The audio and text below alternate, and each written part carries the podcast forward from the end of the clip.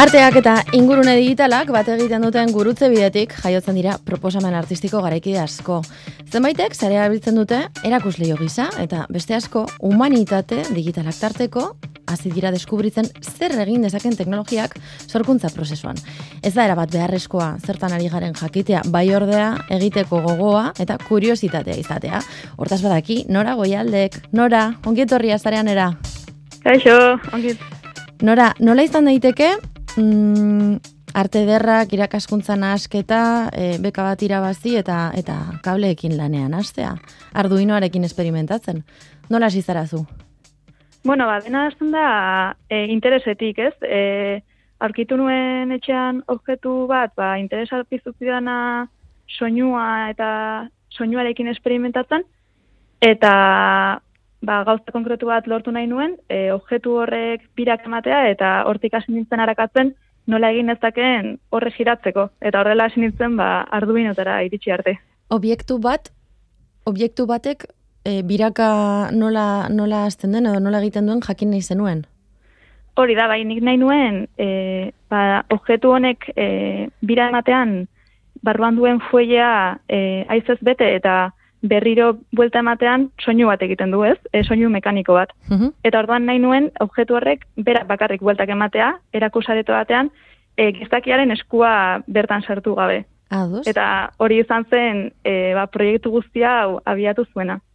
Eta nola okurritu zitzaizun hori? Obiektu bat ikusita bakarrik, pentsatzen obiektu horrek izan zitazken e, posibilidadeetan? Bai, e, nik dara batez ere, arte ikasi nuenetik e, lan piktorikoago bat egiten, eta lan horietan askotan erabiltzen dituen zulotxoak. Eta konturatu nintzen, etxean aurkitu nuen objektu honetan, e, dela horrelako jostailu zilindriko bat e, umen, umentzako, zituela goran horrelako puntutxu batzuk, zu- zulo batzuk. Mhm. Eta orduan, erakarri, horrek erakarri ninduen, eta gero ja bas nintzen objektu horrek zituen e, ba, espezifikotasunetan arakatzen. Nora, eta hortik arduinora zer nolako saltua dago? Claro, horaz nintzen ba, lagunekin komentatzen ez, e, ingenieritza dauzkat batzu ikasten, beste batzuk elektronika, eta pixka bat beraiekin komentatzen, a ber, nola egin dezaket honek giratzeko. Eta ba, zoaz aurkitzen ez, ba, interneten, e, beste hainbat forotan, ba, dauden aukera ezberdinak. Interneteko tutorialekin ibili zara zu bakarrik ere? Bai, bai, os, ikasi du, bueno, e, ikusi ditut YouTubeko bideoak, konturatu naiz ere, e, ba, arduinakin eta elektronika munduan e, foroek daukatela izugarrizko e, garrantzia eta ba, jendeak galdera jartzen ditu, ez? Eta hor dagoela komunidade handi bat e, jendearen zalantzei eta erantzuten. Nora, baina arte ederretatik etorrita, hau da, background hori izanik, em, saltoa nolakoa egin zaizu? Naturala, edo esango zenuke estela mundu guztiarentzat edo kontrakoa, guztiok ikasi dezakegula egiten egiten ari zaren hori? Mm, ba, pixkat salto handia dago, ez? E, arte berretan, arte eta teknologiako saia bat dago, eta badaude irakasle eta ikasle xente, ba, arte eta teknologia uztartzen dituztenak teknologia berriak, ez? Batez ere.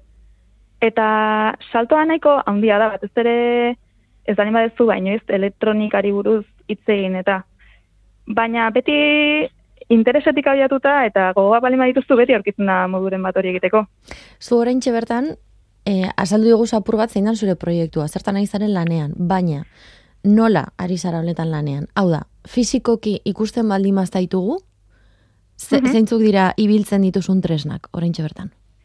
Ba, oraintxe bertan, e, daukat e, Arduino plaka bat, konetatzen dudana ordenagailura, eta hor, ba, kable mitartez, e, motor, motor ezberdinetara iristen dira, ari naiz erabiltzen e, ba, transistoreak, diodoak, e, resistentziak, ez horrelako, Bai. beti teknologiaren inguruan dago horrelako iztegi tekniko bat, ez?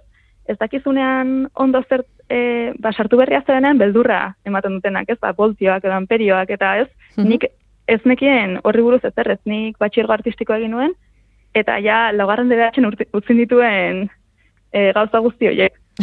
Bai. Orduan, hasieran bai, ematen duela horrelako bel, pixka beldurra, ez? Mhm. baina beti da jendeari galdetzea, e, dago beti jendea prest laguntzeko, eta pixkanaka, pixkanaka jutea. Eta Zer- akatsa asko egiten, eh? Akatsasko egiten, e, Bai, bai. proba error, esaten dena, ez? Hori da, hori da, bai. Frustrantea da, nora? Bueno, batzutan bai, batzutan bai. E, eta gero jendeari era ezaltzen dituzu zertan agizteran, eta orokorren jendeak interesa azaltzen du, baina, uf, ere begiratzen dizute horrela, pixka bat, ba, animo ez, animoak ematen, eta, bueno, aurrera Bai. egingo duzu. Haze, haze gauza arraroa egiten ari zaren, ez? Hori da, Horrelako bai. begiradak ere inguruan izango zenituen. Hori da. Baina, bueno, gero jendeari azaltzean beti, beti sortzen da interes bat, ez? Mhm. Zenba denbora dara honetan lanean? E, ideiarekin, ba, lau bost bat hilabete. Eta ja jarri naizela hor tailerrean eraikitzen, ba, pare bat hilabete. Mhm. Hmm. Pare bat hilabete eta oraindik amaitu gabe dago. Bai, bai, oraindik amaitu gabe, eta noski agian erosten dituzu e, katxarro elektriko, elektrik, elektroniko batzuk, eta uste zenuen denak oso ondo egingo zuela, baina batatan konturatzen zera behar zenuela beste gauza bat, ez? Eta orduan zoaz, pixkanaka pausuak aurrera ematen, eta, eta bueno, bide aurkitzen. Eta hau dana nora, e, ustartzen duzu beste gauza batzuk ere egiten dituzula.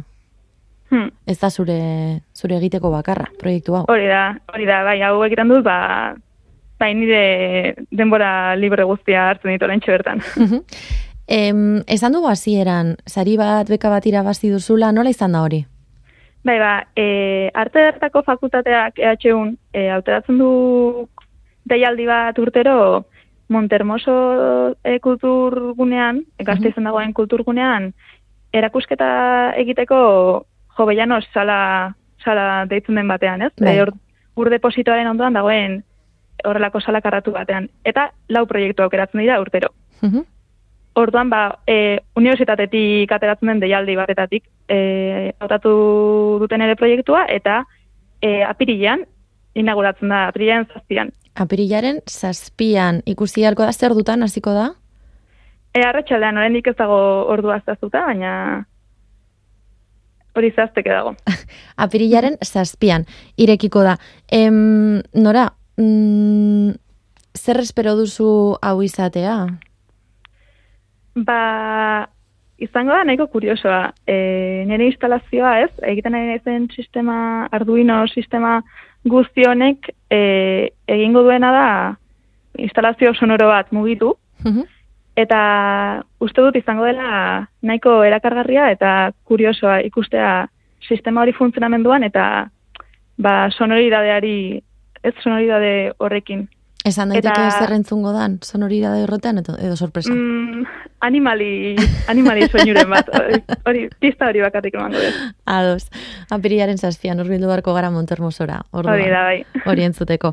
Entzuten zaizu ilusioz.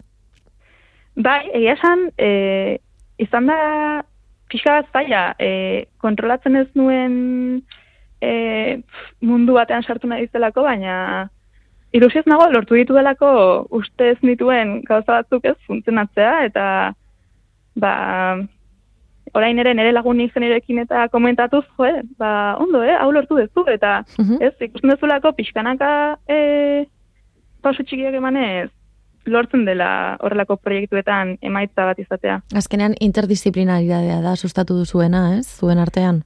Hori da, bai, eta ba ez hori beti ambito ezberdinen uztarketa, ez arte arteak hori egin du beti. E, zituen baliabide guztietatik hartu du, ez? Eta eta orain e, hori ba, medio berriak detzen direnekin edo ba, artea eta teknologia beti uztartuta doaz. Eurek zu busti zaituzte, euren jakintzarekin. Hau da, zuk kuriositate bat izan duzu, eta beraiekin hitz egin duzu, hori aurrera ateralizateko. Baina, hitz egin duzun horiekin, nora, piztu diezu nolabait jakin mina ere egiten ari zaren horrekiko. Bai, bai, era bat, batzuek esaten zuten, pero, baina, zertan ari zera, ez? Osea, zergatik behar dituzu amabi motore, eta ez? Eta, bai, bai, beraiek e, interesa adirazi dute, eta, eta hori ez, artea gaur egun hortan ere ari dela, ez? Ez dela, bueno, gauza askotan ari dela, baina Baina horretan ere, ingurune horretan ere, ez? Bai, Eta iruditzen zaizu aurrerantzean zure obrari lotuta joan daitekeen gauza bat dela, ingurune digitala?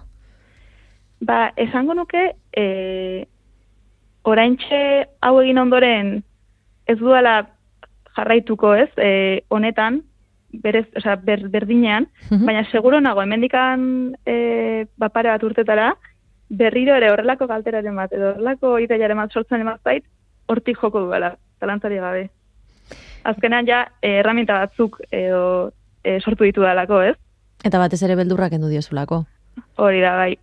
Hori batez ere. Apirilaren zazpian gazteizen, Montermoson. Antxe Hori da. ikusi eta Maiatzaren sortzi arte, uste. Importante be bai. Apirilaren Hori da. zazpitik maiatzaren sortzira arte. Gazteizen Morten, Montermoson entzun eta ikusi halko duzue nora goialderen instalazioa. Eskerrik asko nora. Zuei, Gero arte agur.